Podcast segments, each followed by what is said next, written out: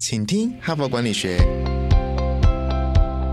在这里，我们希望用轻松无负担的方式与你分享最新管理新知，打造属于你的哈佛 DNA。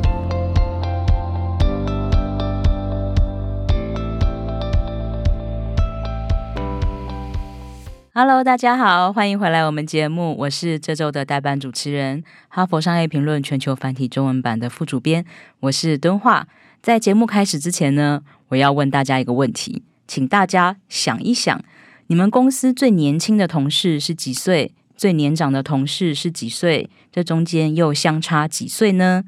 嗯，我们公司最年轻的是一批活泼又有想法的工读生小伙伴，他们应该就是二十岁出头左右。最年长的呢，就是我们第五百集的嘉宾，我们远见天下文化视乐琴的创办人高希军教授，他已经八十七岁了，每天精神矍铄，很努力的，很积极的在吸收新知识。大家如果还没有听过我们第五百集 Mary 跟我们高教授的访谈内容，一定要回去听哦，好不好？好，所以我们刚刚说啦，我们公司最年轻的同事大概二十几岁，最年长的高教授呢八十七岁，这中间差了六十几岁哦。那你们公司的状况呢？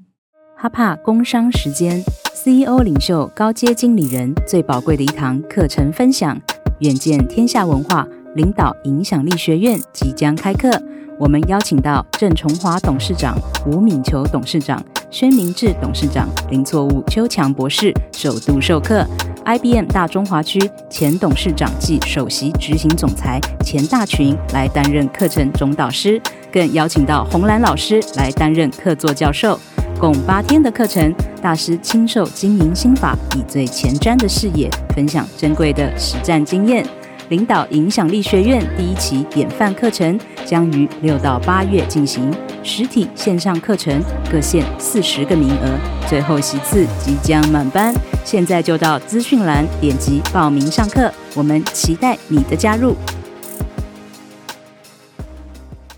我们这周的主题呢，就是要来谈混龄职场，也就是混合了各个阶段年龄的职场，从十八岁到八十岁。彼此不是祖孙，而是同事。好，我们在昨天已经谈到了整个台湾少子化跟高龄化的现况，但同时呢，这也是全球都在发生的趋势。我们不是在准备要迎接这个浪潮，我们是已经在浪潮里面了。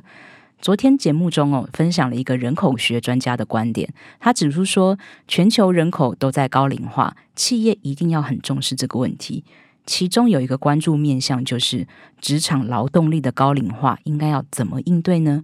我们今天就来着重讨论这一点。我们要分享的文章呢，来自一位关注高龄劳动力的业界专家，他叫做保罗·艾文。他的身份是什么呢？他是南加州大学老年学学院的杰出驻校学者，他同时也是。米尔肯高龄化未来研究中心的董事长，这个机构呢很特别哦。这个机构是致力于促进高龄人才的福祉，并关注全球高龄化人口对社会各方面会带来什么影响。嗯，保罗·艾文呢在我们哈佛商业评论上发表了一篇文章，叫做《无人退休怎么办》。那他在文中就指出哦，美国的现况呢，就是越来越多的美国人想要工作的更久一点。或者说呢，他们不得不继续工作，因为很多人呢没有存够退休金。那这个保罗呢就预估说，在不久之后，劳动力将包括多达五代人，也就是说，从十八岁到八十岁都有人在工作。但是呢，整个职场文化却没有做出相应的调整，因此就产生了很多需要解决的问题。而且还有一个很严重的，就是对高龄雇员会有年龄歧视。那台湾的听友听到这里哦，可能会觉得，嗯，台湾有这样子吗？因为这个现象可能跟台湾有一点不太一样。呃，如果听众朋友有听我们昨天的节目啊，我在昨天的节目就有分享一个劳保局提供的一个数字哦，在二零二二年底的时候呢，请领老年年金的平均年龄是六十一点二八岁，这个平均年龄岁数哦，比我们印象中退休年龄六十五岁还要年轻。也比隔壁的日本平均退休年龄是七十一岁还要年轻。那当然啦，我们辛苦工作了一辈子哦，想要早点退休，多过几天轻松自在的人生，这也很正常嘛。我们今天要来谈这个主题啊，不是说要强迫有能力过退休生活的人哦，一定要出来工作，不是这个意思哦，而是说台湾的退休年龄层偏低，不见得是因为每一个退休人员的退休金都已经存好存满。不是这样子的，其实有一部分原因在于职场存在年龄歧视，对于熟龄的工作者并不友好。很多人其实是被迫退休的，或是说他们被辞职、被辞退之后就再也找不到工作了。还有一部分的人是已经退休了，但是因为一些原因，他们需要再返回职场。可是呢，很多职缺根本就不考虑四十五岁以上的求职者，所以他们根本找不到工作。另外就是很多一线员工会遇到的低薪困境，不是只有年轻人会遇到，在出来找工作的熟龄朋友也会遇到这样的现象。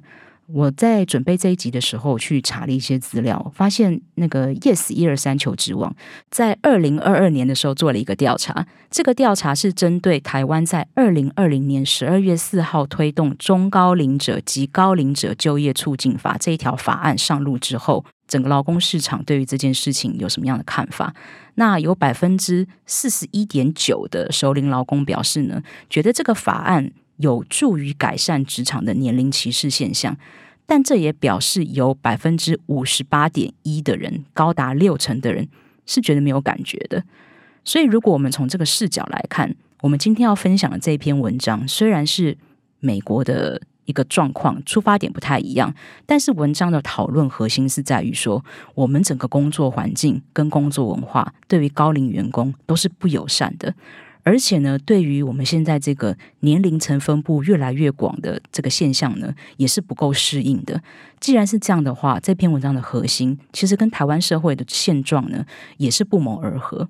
那我们刚才有提到这篇文章的作者保罗·艾文，他是这个米尔肯高龄化未来研究中心的董事长嘛？这个机构呢很特别，就是都在关注一些高龄人才的就业福祉。那他跟这个机构的其他研究人员呢，就共同发展出一套所谓的长寿策略，想要帮助企业去打造这个呃能够符合多个世代共处一室的这一个工作环境。保罗·艾文呢，在这一篇文章里面就有提到说，我们的大环境普遍存在年龄歧视的现象，大家都认为。高龄劳动者就是反应迟钝啊，身体很虚弱啊，哦，然后也不会新科技啊，就是拖团队后腿。但其实这些都是错误的刻板印象。尤其我们现在医学进步，养生观念很流行，很多人到六十几岁还是很有精神啊，很健康啊。啊，这也不是只是印象而已哦，这是有数据的。就是根据史丹佛长寿中心的研究显示呢，今天我们要画出一个六十多岁的。典型劳工样貌是这个样子的。这一群人呢，他们身体健康、经验丰富，而且相对于比较年轻的劳动力族群，他们更容易对工作感到满意，对于雇主的忠诚度也会比较高。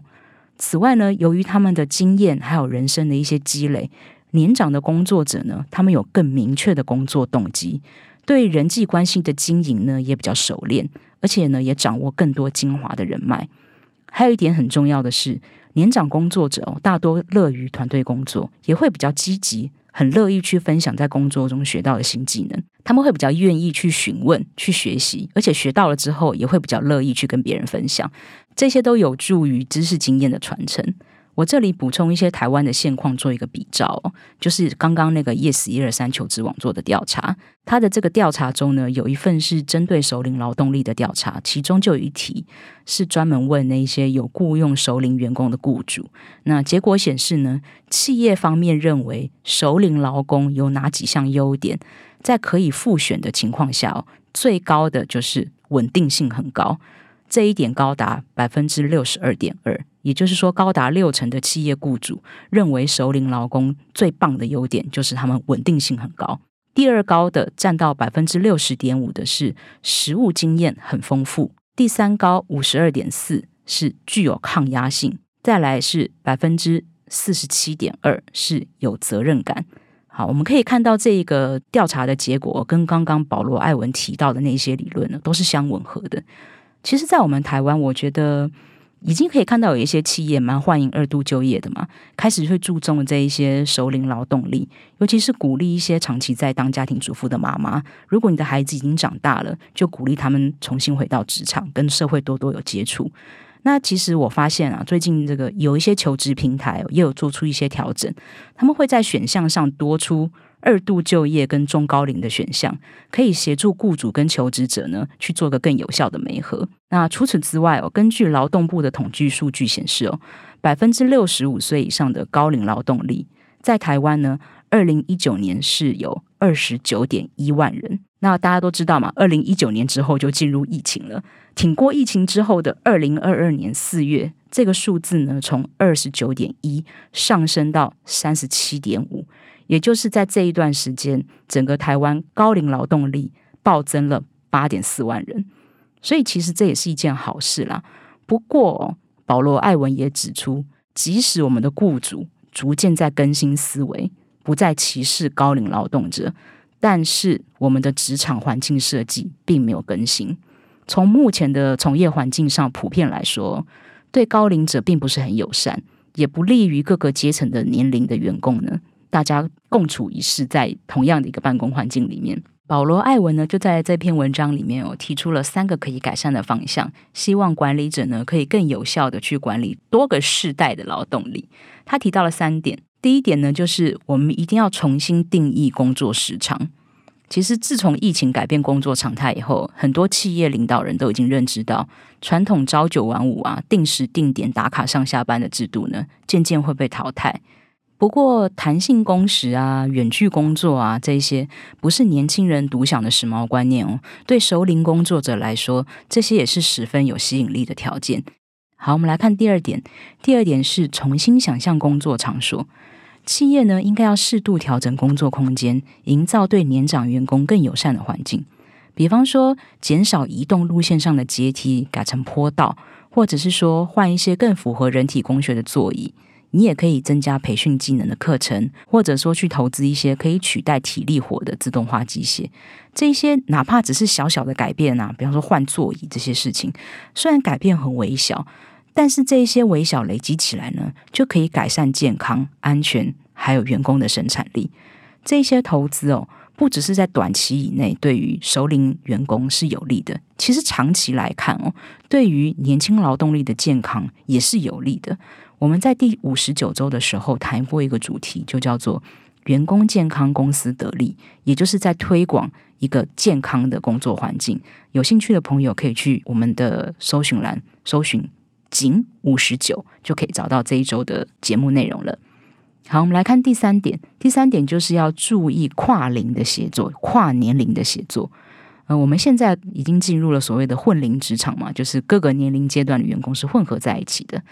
理想的状况上来说，年轻的员工呢会受益于年长同事的一些经验指导，那年长的同事呢也能向年轻的同事去学习一些新技术啊、新观念啊，世代之间的协作呢是相得益彰。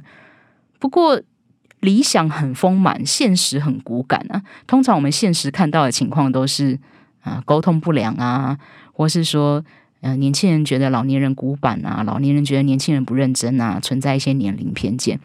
存在非常多的代沟。那要怎么样突破这个代沟，而且是五代人的代沟，相差五十岁到六十岁人的这个代沟呢？我们明天会有一篇文章，就是要来讨论这个问题。今天的文章呢，就先分享到这里。其实哦，这文章蛮长的，里面还有非常多的内容。如果大家还有兴趣的话呢，可以点击我们的说明栏，里面有连结，大家可以进去看这个文章。我们哈佛商业评论的官网上呢，还有很多其他有意思的文章，也欢迎大家多多的挖掘，多多的搜索，输入你想要的关键字，去找到你想要看的那篇文章。那当然啦，如果你觉得我们的节目做的还不错，对你有帮助的话呢，我们也有开放小额的赞助，希望呢你给我们多一点鼓励与支持。当然了，不是只有金钱的支持，如果你有什么话想要跟我们的制作团队说，跟我们的 Mary 说，或是说你最近特别想听某一个主题，等了半天，怎么我们都还没有开始做呢？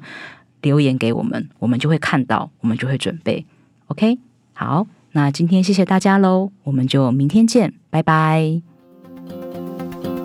现在就注册 HBR 数位版会员，每月三篇文章免费阅读，与世界一流管理接轨，阅读更多管理大师的精彩观点。现在就开始，